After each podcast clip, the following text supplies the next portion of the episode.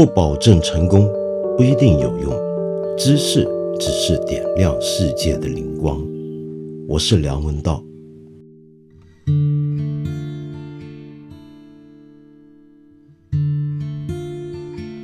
三月中旬，当意大利是欧洲第一个新冠肺炎重灾区的时候呢，这个国家里面情况最惨烈的就是伦巴第大区。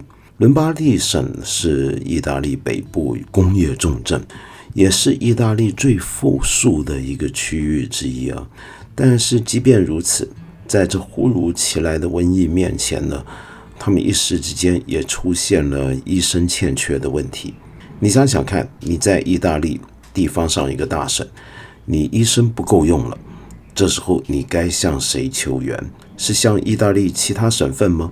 还是像欧盟其他的成员国呢？在那个时候呢，他们的卫生部部长啊，Julio g a l e l a 收到了一个很奇怪的消息，就是他的一个部下跟他讲，这个情况啊，你最好写信给古巴卫生部。然后一个星期之后。古巴就派来了五十二个医疗人员，三月二十二天那天抵达了伦巴第，并且立即展开工作。直到现在，我看到的新闻是。古巴的医疗团队已经治愈了他们经手的病人的三分之一，效果非常好。那么当地人呢，对古巴的这种援助精神都非常的感激，很多人都在阳台上挂起了古巴国旗。那么当地媒体跟官员也都不停的称赞古巴医生跟医护人员的耐心以及专业能力。你听起来是不是觉得有点奇怪啊？就假如你不熟悉国际政治，特别是古巴的政治的话，听到这个讲法是不是很怪？就意大利一个先进工业国家，欧盟的成员国之一，它最富裕的那个省份遇到这个事情有问题了，他们怎么会想到要跟古巴求援呢？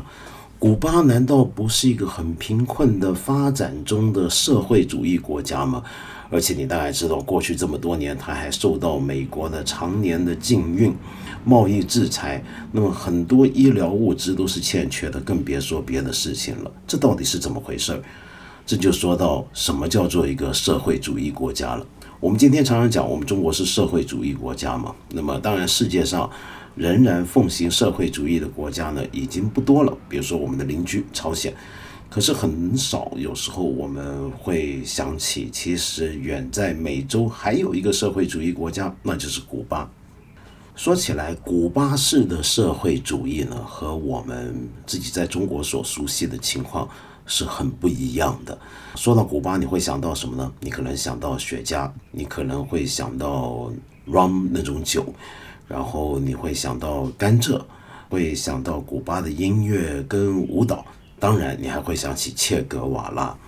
切格瓦拉的确可能是古巴最强大的呃文化软实力，输出全球，我们在世界各地都能够看到他的肖像。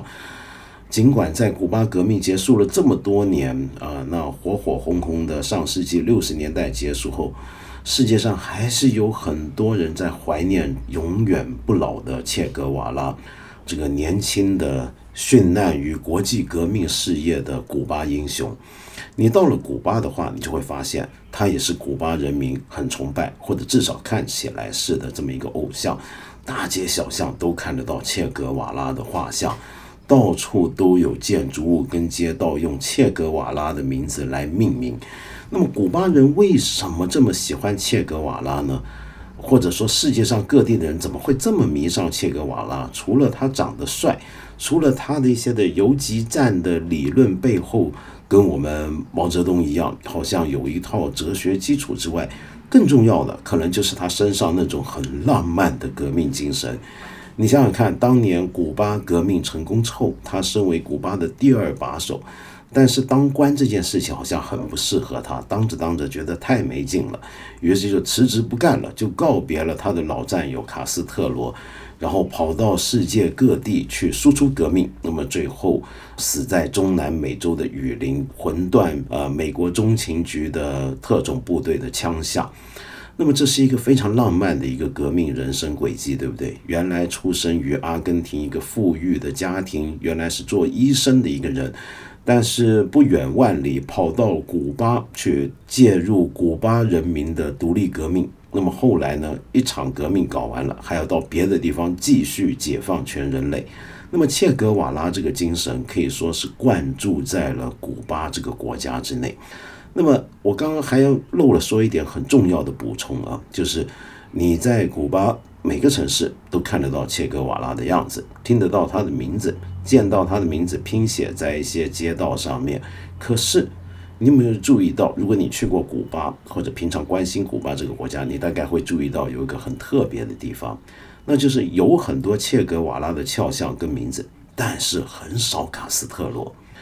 卡斯特罗实际掌管这个国家几十年啊，但是很奇怪，他古巴跟别的社会主义国家不一样，别的社会主义国家呢都是很崇拜自己的掌权领袖以及建国之父，应该到处都看得到他的画像、他的照片、他的语言写成语句、京剧写成的标语。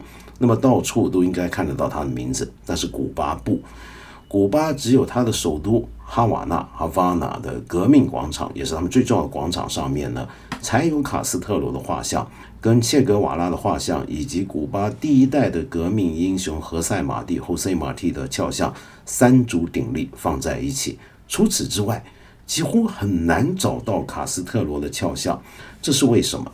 这是因为卡斯特罗是生前的时候明令禁止全国人民对他搞个人崇拜，然后呢，在他死之前，那么还让古巴政府立了一条法律，是用法律的形式。规定不准对他们这个领袖、对他们这个国父有个人崇拜，他觉得这是违反社会主义精神的。那么，但是他的战友切格瓦拉就不一样了，这是一个古巴精神或者他所认同的那套革命精神，或者他所希望古巴人怀抱的那种世界主义精神的化身。那么，所以就让大家去崇拜切格瓦拉好了。那么，当然呢，也有人会说。他们不崇拜卡斯特罗，可是崇拜切格瓦拉，其实也反过来支持了卡斯特罗的政权。这是一种很奇特的偶像崇拜，就是你们别崇拜我，你们崇拜我战死的哥们，但你们崇拜他，也就等于间接的支持了我了，大概是这个意思。好，那么说回古巴式的社会主义啊，古巴当年在革命的时候，一九五零年代末期，他们发动革命的时候，就有很多主张，也是全世界社会主义者。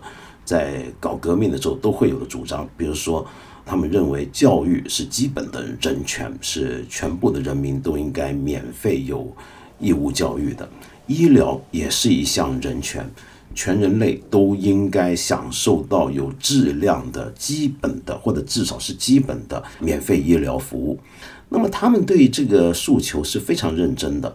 从一九六零年之后啊，他们就已经很迅速地建立起一套医疗网络，覆盖整个古巴这个国家，所有人去看病都是不用给钱的。那么这一点呢，甚至你能够在美国都看到很多回响。每一回美国稍微左倾的人，比如说民主党里面稍微左倾的人，要抨击美国的医疗产业的现状，就要拿古巴当例子。我们知道，美国跟古巴向来是死对头，直到今天呢，特朗普总统呢还对古巴呢有多番的实际的以及言语上的对抗，甚至是攻击。可是，在最近我们前阵子看到美国民主党总统初选的时候，有一个声势很浩荡的候选人，后来宣布退出的，那就是 Bernie Sanders 桑德斯。普遍被认为是美国的社会主义代表啊，其实他最多就是欧洲式的社会民主主义。那么他呢，就常常把古巴挂在嘴上。他说，古巴的医疗是足以让美国觉得羞耻的，因为美国人，我们这次看到新冠肺炎，你大概也都了解到，美国的医疗产业一向有很大问题。这是我过去一个多月做节目所讲的，说很担心美国的问题，那就是因为。美国有太多人，低下阶层是没有被他们的保险网络覆盖。那么，如果他们患病，如果他们要请病假，那他们生活怎么办？但是桑德斯说，古巴就没这个问题了。古巴到底医疗有多好呢？我们可以看几个数字啊。古巴这个国家，它的平均预期寿命在二零一七年的时候统计到的一个数字是七十九岁，是属于全球发展中国家的前列位置。更惊人的是另一个数字，就是他每一千人医生的数量能够达到九人。这个是什么概念？这个数字已经超过意大利了。记不记得之前我在节目里面说过，意大利的医疗水平长期都是欧洲前列，也是全球前列。但是古巴的人均拥有医生数字的这个比率，居然还高过意大利，甚至高过美国。古巴的人呢，最大的问题是什么呢？就是他的平均年龄很大啊，他的人均中位数年龄是四十二点二，那人口比较老化，甚至可以说是非常老化。可是他们仍然有足够的医生去照顾他们的各种的需要。古巴呢，医疗呢是怎么做的呢？就奉行一套道理，就是预防胜于治疗。他们有很严密的一套家庭医生网络。就不会让病人们有病的时候都涌去几个大医院，而是从大医院底下分好几层级的医疗系统。很多家庭呢都会获配一个家庭医生，那这个家庭医生呢是很习惯要去走访他所要负责的那些家庭，平常就要你没病，他都要来管着你，来看看你最近生活怎么样，很关心他们的健康情况。然后呢，作为社会主义国家，他们大概也有一些类似我们这的居委会的这样的一种结构吧。比如说，要是谁家有孕妇了，他们隔壁的大妈呢就会监督，监督什么呢？就要看你有没有定时去看大夫，有没有定时去做妇科检查等等等等。他们用这样的方法，保证大部分人至少平常身体健康状况是受到控制的。等到有事的时候呢，再逐层的按照需要。去决定在哪一个层级的医院来就诊，又由于整套系统是国家供应的，那么所以全国到处这个个人的病历都是跟着走的，就是你从出生到老，你的整个病历是非常完整的，能够储存起来。任何医生接手，任何医院看诊，都能够很清晰的看到你过去的情况。那为什么他们要这么做？其实有一个很重要的理由。就是你想想看，他们被美国封锁几十年，你猜他们的医疗设备能好吗？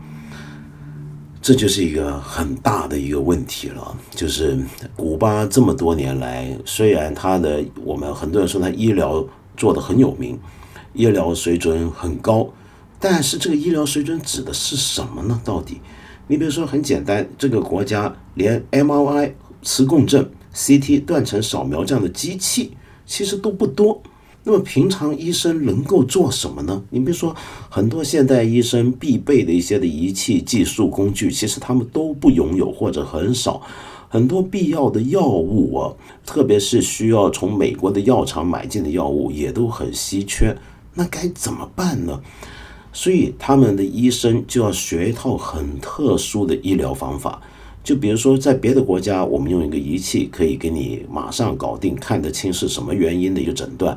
在他们那呢，他们的医生要像侦探一样，要从你的家庭生活背景、从你的工作习惯、工作情况、从你的社区的状态来推测，来像拼图一样找出。是什么东西让你病了？你的病是什么原因？他们用这种方法，直到关键时刻必须确定，才动用那些他们国家稀缺的仪器。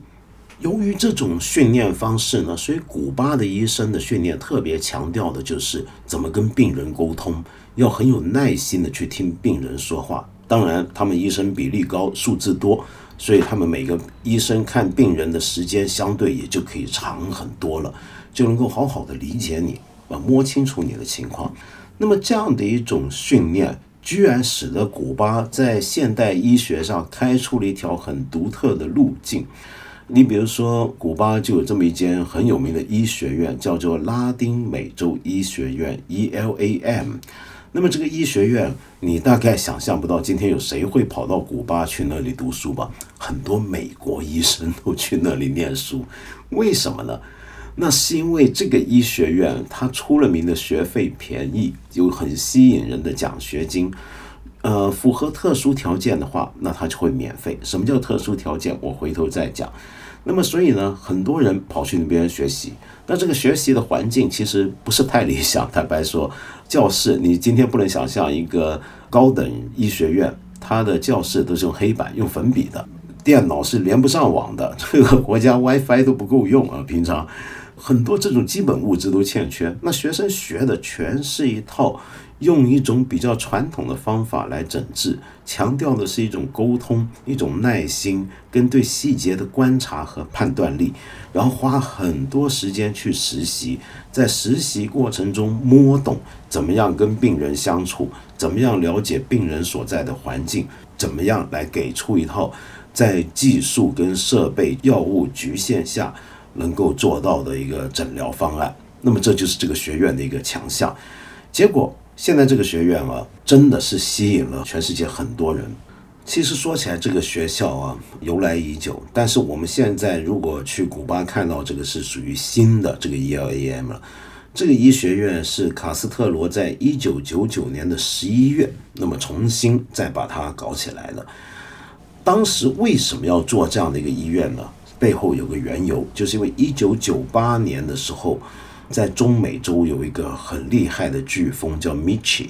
那么当时呢，总共受难的殉难的人有三万人，在整个中美洲加勒比海地方有两百五十万人无家可归。结果，身为加勒比海岛国成员之一的古巴呢，就立刻派人出去援助邻国。然后在当时呢，卡斯特罗就说。他们的医生到了当地才发现，原来很多这些岛国，他的邻邦们的基础医疗设备都是不够的。与其你遇到问题我来帮你，还不如平常就帮你建立一套稳固的系统，帮你培训更多的医生。所以，这个拉丁美洲医学院的本意啊，是要吸引更多中美洲或者说是南美洲，也就拉丁美洲世界的人来念书。而且呢，呃，还很奇怪，它的招生标准啊，因为太多人想去报考这间学校，在拉丁美洲，那么什么样人他们是最欢迎？我给你一个数字，在二零一九年的时候啊，总共有两万，已经有两万九千来自世界上一百零五个国家的两万九千名医生毕业于这间学校，这是二零一九年的数，去年的数字，其中有一半是年轻女性。其中有百分之七十五是农民的孩子，然后他们分别这些人都分别来自一百个不同的民族族裔族群。你从这个数字看到的是什么呢？就这个学校很关注的就是女孩子能不能做医生，他们认为女人当然可以做医生，所以他们特别欢迎女性去报考这间医学院。然后他们很关心农民的下一代，就农民的下一代。能不能当医生呢？那么他们所以招收的百分之七十五的毕业生都是农民子弟，然后他们很关心少数族裔，他们会不会也有自己的医生呢？少数族裔的医疗健康问题在全世界发展中国家从来都是大问题，所以他们认为最好他们能够有自己培养出来的医生回到自己所在的族裔或者部落里面服务，那就好了。所以是这样的一些学校。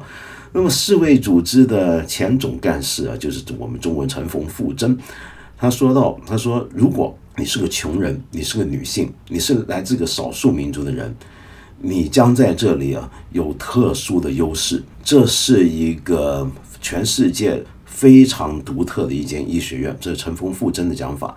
而前联合国的秘书长潘基文甚至说。这个上课还要用黑板的医学院是全球最先进的医学院。我刚才为什么花这么多时间在讲这个医学院呢？那是因为要强调一点，就是古巴的医疗其实已经是这个国家的一个支柱以及它的一个招牌了。从招牌上来讲是这样的，呃，从一九六零年代就它刚建国之后的第二年。南美洲的智利发生了大地震，古巴就已经立刻派出医疗团队去当地紧急救灾、照顾伤患。从一九六零年以来，古巴已经派出了四十万医护人员，在全世界一百六十四个国家出过任务。那么这是一个很特殊的国际医疗团，所以古巴的医生向来有在全世界各种险恶以及艰困的环境工作的经验。现在这一场新冠肺炎疫情，大家又可以再次见证古巴的这种能力。直到目前为止，世界上除了我刚才说的意大利之外，已经有四十五个国家向古巴求援。那么其中有一半，古巴已经派出医疗团队了。其实上一回世界上能够见证这种场面的，那就要数到二零一四年西非的伊波拉病毒大爆发的时期。当时呢，呃，世卫组织呢也是立刻向全球呼吁，希望能够有尽快更多的有同情心的、有能力的医护人员能够到达现场帮忙当地的病患。古巴是全球第一个响应世界卫生组织号召，也是全球派出最大规模医疗团队的一个国家。那么当时呢，呃，美国对这些事的态度是怎么样呢？当时的美国总统是奥巴马，我们知道奥巴马是美国总统历来总统之中对古巴态度最友好的。当时美国总统奥巴马就称赞，就说美国跟古巴的医护人员一定要努力的并肩并肩的工作。来阻止这场瘟疫的蔓延。当时美国也对古巴有很多的支持，比如说恢复建交啊，等等等等，跟现在的特朗普完全是翻天覆地的一个变化啊，完全不一样。这个是后话。那说到二零一四年那一年，其实光是在那一年啊，别说在西非，古巴的全部的医护人员在全球总共看诊十二亿次。哼 十二亿次，然后呢，协助产妇生下了两百二十万个小孩，做了八百万次的手术，然后总共有七万六千名古巴的医护人员呢，在非洲的三十九个国家工作啊。那么这是一个很夸张、很夸张的一个数字。那古巴为什么要这么做？当然，他们一定要说那是他们的。身为社会主义国家，是不是全世界无产阶级联合起来？那么这是他的国际主义精神，这才叫真正革命，真正的全球团结。可是另一方面，我们刚才讲到了，古巴的医疗是他的招牌，也是他的支柱。这个支柱是什么意思？那就是古巴的医疗已经是古巴最大的产业。以前呢，拉丁美洲啊，有很多国家的人。都会去专门有病去跑去古巴看，因为古巴的医疗又便宜又好，这本来就是一个古巴的收入来源。但是透过我刚才说的那样的医疗协助，其实他们也提供也带来了更大的收入来源。这些援助有许多并不是免费的，比如说他派人来治你，派医疗团队，除非是在紧急的天灾的情况下，那他就不讲钱，直接派人过去。但是很多时候呢。他收到的援助是什么呢？比如说，以前巴西当还是左翼偏左的政权在位的时候，巴西有很多地方呢特别复杂，比如说亚马逊雨林地带里面有什么医生不够，或者巴西自己的医生不爱去，那么巴西政府就会跟古巴政府谈，不如你派一些医护人员来在当地设立一些野营医院，帮我看看住在雨林里的那帮同胞们吧。然后巴古巴就说好，那我去。然后就收钱，所以呢，这是赚钱的一个产业。古巴透过医疗输出，它得到的这个外汇收入，甚至比有名的古巴雪茄跟烟草还要多几十倍，这是很夸张的一个数字。那么因此啊。美国以及很多西方国家向来也就抨击古巴，是干嘛呢？他们是带着一个国际人道主义的幌子，实际上是在赚钱，而且赚钱不打紧，他还在剥削，剥削谁呢？就是剥削那些医疗人员。这是为什么？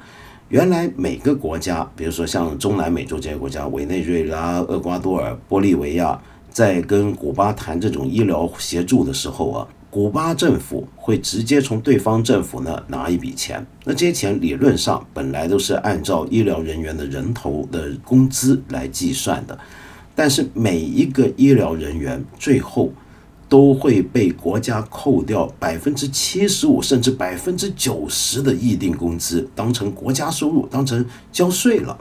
那么这样子看，你会不会觉得这些医生护士果然是被剥削的很严重？这不是奴工吗？那么这就是美国常讲的一个观点，也是现在特朗普政府最近抨击古巴的这些用来对抗新冠肺炎的全球医疗团队的时候常讲的一个论点。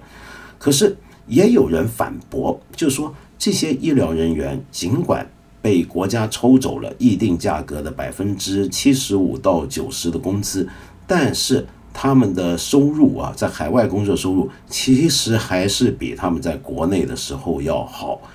但尽管如此啊，我们晓得他们的这些医护人员到了外面这样工作，感觉到古巴到底还是个穷困的国家，而且很多方面是不自由的，没有政治自由，言论自由也受到限制。所以很多时候。他们在外面的医疗人员也当然也会有别的想法，所以在过去十几年来，古巴派出去的医疗人员之中，已经有七千人就永远不回古巴了，要留在当地。其中还有一些被美国诱惑去了美国啊，那么到了美国投奔自由了，这个用他们的讲法就叫做，所以这是一个很很特殊的一个情况。而说到这个产业问题啊，其实古巴最近几年也相当惨。因为中南美洲很多国家呢，过去几年来呢，选举之后，甚至是军事政变之后，他们的当权者呢，从原来的左翼阵营变成右翼，甚至是直接倒向美国特朗普这一派的。比如说巴西，这个就最明显。所以很多原来跟古巴签订好这种医疗协议的国家呢，就纷纷撤销这种计划，那么使得很多古巴医疗人员呢，要从这些地方打道回府，回到古巴去。这么一来，古巴就少了一笔很可观的、很宝贵的外汇收入。但是另一方面，这些国家也因此现在已经，比如说巴西、厄瓜多尔、玻利维亚，过去几年已经有几百万人因此没有了医疗服务了。就本来他们的医疗服务是靠古巴人来提供的，现在古巴人走了，他们自己国家其实又搞不定。那么这该怎么办？好，我们再说回啊，古巴干这些事。到底是为了钱，还是为了真正的革命人道精神呢？真的，有时候我觉得不需要这么去硬性的区分，或许是两者兼具。举一个有趣的例子给你，你知道切尔诺贝利核电厂的核辐射泄漏事件是一个很有名、很严重的一次全球危机。我们之前在节目里面也还提过，美国 HBO 针对这件事情拍的那个很恐怖的六集的电视剧。你知道吗？在当年啊，苏联的切尔诺贝利核电厂事故爆发之后，你知道那里面有很多的孩子啊，就是说这些在被核辐射污染的小孩，总共有几万个这样的小孩，也当然还有很多几千个成人，他们到哪接受治疗？你大概没想过，我们说的是苏联啊，注意，是当时的世界上的两大强国之一。从一九八九到二零一三年，居然有两万两千个这些叫做切尔诺贝利的孩子，以及四千个成人，还有一些直接的受害者，是到了古巴接受免费的医疗、住宿、食物。那么你会说，这是不是因为古巴当年跟苏联友好嘛？那么苏联呢，向来提供给古巴很多援助。那么正正是因为一九八九年之后，苏联。逐渐垮台，那么所以古巴才少掉了很多经济支持以及医疗物资的供应，没错。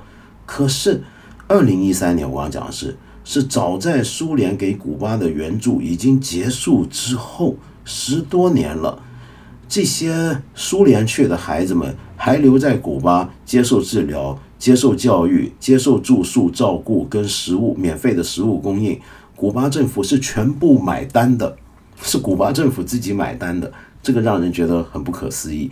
那么，其实，在美国当年的二零零五年的时候啊，卡特丽娜飓风袭击路易斯安那州、密西西比州、阿拉巴马州的时候，当时古巴也是全世界第一个提出要向美国提供援助的国家，打算在美国当地建设三家野战医院跟大批医护人员。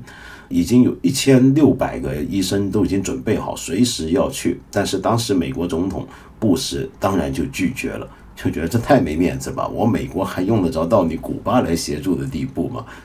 也有人呢可以从此得出一个判断或者猜想，那就是其实古巴做这些事情也是为了他的外交，这就是我刚才讲的招牌啊。一方面这是他的精神信仰，一方面这是财政收入来源，另一方面则是古巴要在一个国际孤立的环境下，希望用这个打开一条外交的道路，会不会呢？当然有可能，但如果是这么想，哎，也可能有点悲惨。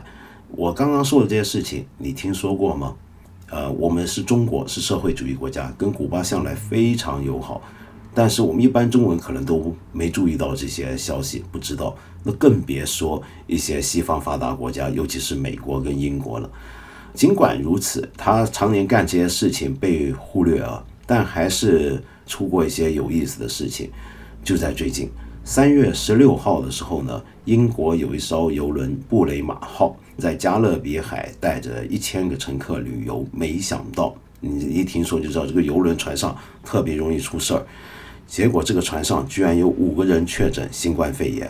那么当时他在加勒比海，这个船马上想靠岸，第一选择当然是一些英联邦国家，因为它是英国游轮嘛，以及英国实际掌握主权的一些的保护领地。但没想到他们这么不给英国面子啊，全部拒绝让这个船靠岸。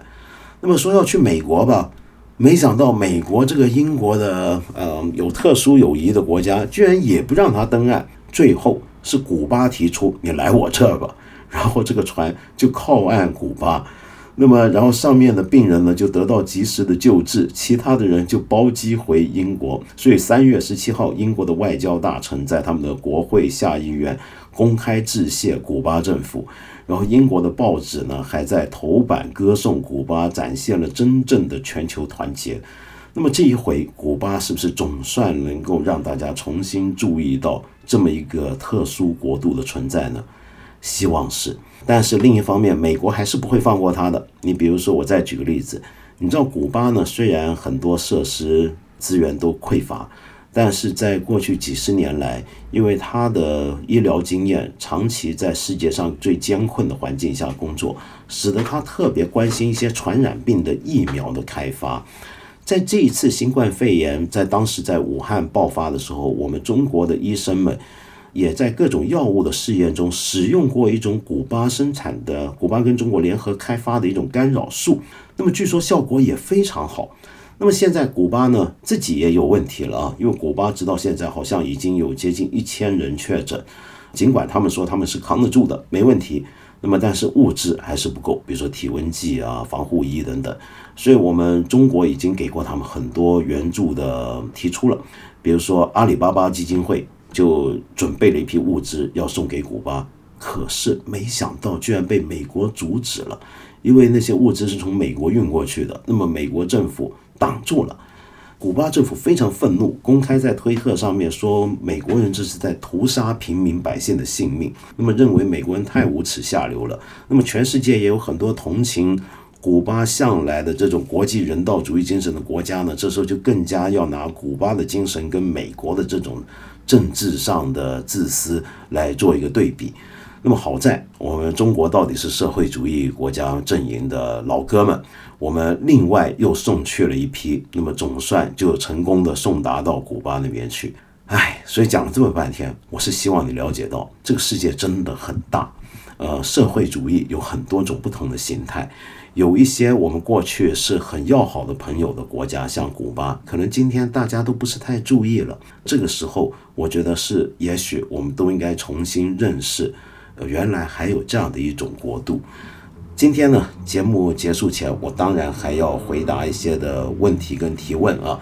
那么首先呢，我要说的是，有一个朋友上一回的时候呢，给过我一个问题。这个朋友呢，叫做一不小心 A B C D E 的一，一不小心问我的是什么呢？他问我喜不喜欢 funk，就觉得我平常听的音乐看起来不像喜欢这么嘈杂的音乐了，对吧？他他自己就喜欢 funk 啊，一不小心。你太小看我了，我都五十了，我听 funk 的年代，您出生了吗？我当然爱听 funk，对不对？为什么呢？因为我向来很关注音乐里面的各种乐器的表现，比如说我特别特别喜欢 bass，在流行音乐或者说我们现代的所谓流行音乐里面 bass 常常被人忽略，但是我其实很喜欢 bass。我觉得 bass 常常是一首音乐的根本的架构所在。那么由于我喜欢 bass，那么所以我当然要喜欢 funk。为什么呢？因为 funk 这种音乐最有名或者最重要的一个特点，其实因为这个音乐其实很难去定义什么叫 funk，但其中一个我们判断一首歌叫属不属于 funk 的一个根本，就是看它的 bass line，就它的 bass 给它一个什么样的 groove。给它一个什么样一个扭曲掉的重节拍，那个就可以叫 funk，是不是？我现在就放一小段给大家听听看。如果你不熟悉什么叫 funk 的话，这就是传奇的贝斯手啊，Larry Graham 他的一首很经典的歌曲叫 Hair。那么在这首歌曲头一分钟，我只给你听这一小段，你可以看到一个很特别的东西。这个东西呢？是我们今天很多人听流行乐都觉得没什么了不起了，那就是所谓的 bass 中的那个 slapping，slap 就拍弦啊，或者叫打弦，这个技法我们今天都觉得没什么了不起。可是实质上它是过去不存在的一种手法。呃，以前大家弹贝斯的时候，垫贝斯的时候就手指拨弦嘛，对不对？怎么会想到用拇指这样去拍打这个弦弦呢？这就是由 Larry Graham 他所创造的。而且是也是在匮乏环境下想象出来的。他是因为年轻的时候，他跟他妈他们有个三人小乐队在地方上演出，然后有一天呢，鼓手不在，那么临时之中少了一个鼓该给的那种节拍，所以他就临时发明，不如我试试看这么来打，用 bass 来代替鼓行不行呢？是这样子想出来的。那么后来呢，我们知道 Larry Graham 发明的这个技法还不止。而且还变成了一代 bass 大师。那么我们现在听一小段，一分钟，Larry Graham 的这个 Hair 的这一小段。然后回头我还有另一个问题，另一首音乐介绍给你。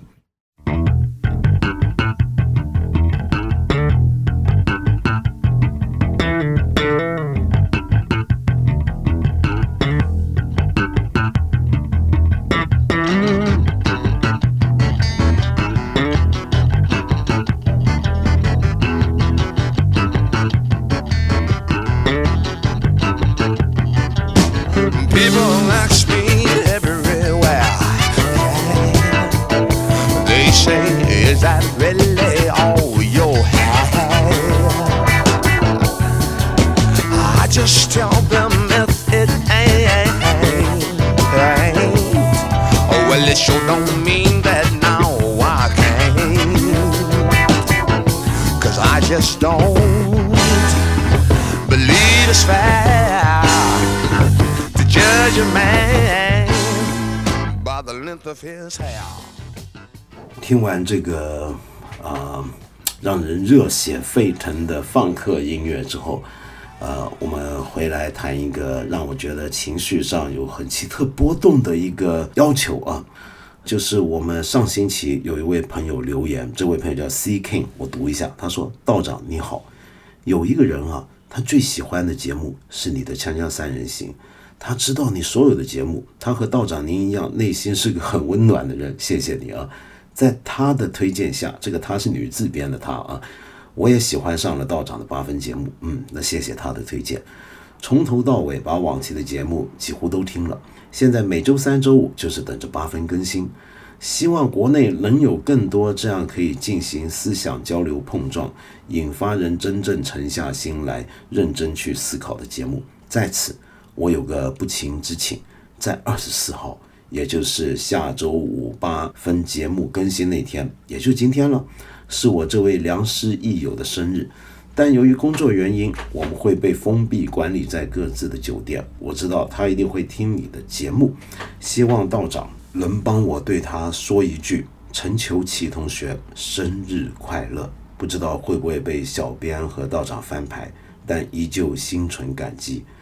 啊，Seeking，我们看到了，这真是一个很特别、很特别的一个一段留言，让我想起来以前我做电台的日子。以前不是有很多人会写信、打电话到电台要点歌以歌记忆吗？嗯，这是不是呢？哼 哼，好，陈秋琪同学，这是 C King 同学特别托我在这里跟你说一声生日快乐。那么这时候。不能不点歌啊，不能不送歌。既然你没有点，我帮你点。Funk 呢，就没办法找到什么慢板音乐的 Funk，就算是个 Funk band 或者 Funk singer，他唱慢版，也就是正常的 ballet 慢的歌，那么很难很难放去放慢，对不对？除了我记得 Prince 他的 Peace to Me，但是那首歌有点太黄了，我们别在我们这里搞，好不好？我们既然今天讲古巴，我们来说古巴音乐怎么样？你知道吗？古巴的音乐也是它的一大文化符号，其中有一首歌呢，嗯，是我觉得你很有可能听过。这首歌只是你听的时候没想到它是古巴音乐。这首歌的名字呢叫做《Vinde Años》，Vinde Años 意思就是二十年。其实是首很悲伤的情歌。你想想，你去有兴趣找这个歌词来看，过了二十年，你重新遇到一个情人。所有的东西都已经淡去，都已经逝去了。这往事只能回味，而且是嘴角嘴里面带着点苦涩味道的那种回味。这首歌，但是非常迷人，非常迷人。它是一九三五年古巴非常著名的一位 diva，一位女歌手、音乐家，呃，Maria Teresa Villa，她所写的经典名曲。这首名曲最近几十年，如果你还听过的话，那多半是因为古巴有个老牌的音乐组织啊，Buena Vista Social Club，曾经演出过这首曲子，又把它带向了全球一遍，大家都很喜欢。尤其是里面的 Omara Pondundo 他演唱的版本。那么样一个丧老的女子的声音来唱，特别动听。但是今天很特别，我今天特别想推荐一个版本，完全不一样，居然是一个八岁的小女孩叫做 Nora 她唱的，然后还有她的哥哥 Isaac 十一岁用这个小号吹奏来伴奏，还有她的爸爸 Nicholas 在弹吉他。这是什么情况？是这样的。最近这场疫情期间呢，在欧洲有一个很红的，就刚才我说那个小女孩跟她哥成了一个很红的现象，网上很多人追随，很多人隔离在家，就跑去看他们的音乐视频，在油管上面看，怎么回事呢？是这样的，这个爸爸 Nicholas 是个韩国人，他们的妈妈呢好像叫 Christine 吧，是法国人。那么他们呢是已经住在法国的了，然后生下来一对这样混血儿很可爱的兄妹，他们这一家人都酷爱音乐，所以这个 Isaac 这个哥哥跟这个 Nora 这个小女孩是从小学音乐，而且还学各种乐器。你可以看到，在网上找到他们很多视频，他们特别特别红。现在，然后他一家人里面还有别的，比如说有些叔叔啊是弹这个手风琴，有叔叔是吹这个大号，很夸张，常常聚在一起玩。开始呢是玩票好玩，自己拍了个视频丢到网上，没想到红了。红了之后呢，现在还开始出专辑唱片。我们现在先给大家放一个是唱片里面音质比较好的，我刚才说的这一首《Vinde Años》。但是我很建议你同时再去找那个原始的视频。天哪，太可爱了！这么一首本来很悲伤的一首曲子，二十年交给一对兄妹，是加起来都还不到二十岁的兄妹去演唱，整个调子完全变了。这又见证了音乐的奇迹，就等于像蓝调或者布鲁斯音乐里面有些歌词是很开心的，但唱出来让你觉得特别悲苦。现在这首曲子相反，是歌词是很悲凉的、凄楚的，但是经过这对小兄妹这么一唱，那是什么感觉？就像在下雨的之后，大雨之后看到了彩虹，呃，晚上做梦的时候梦见天使对你微笑一样。我们来欣赏 Isaac and Nora 他们演唱的这个《Vinde Años》。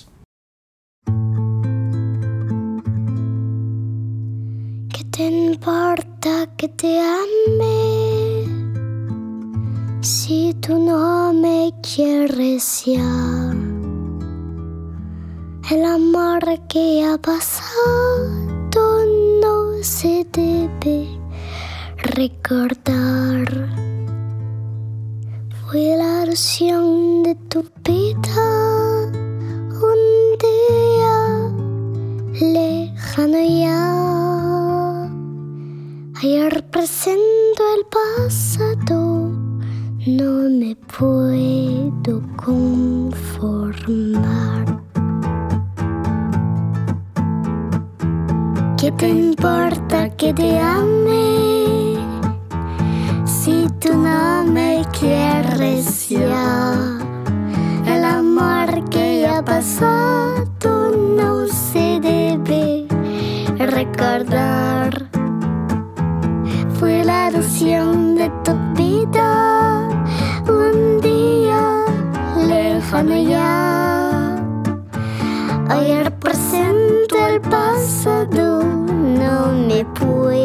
Conformar.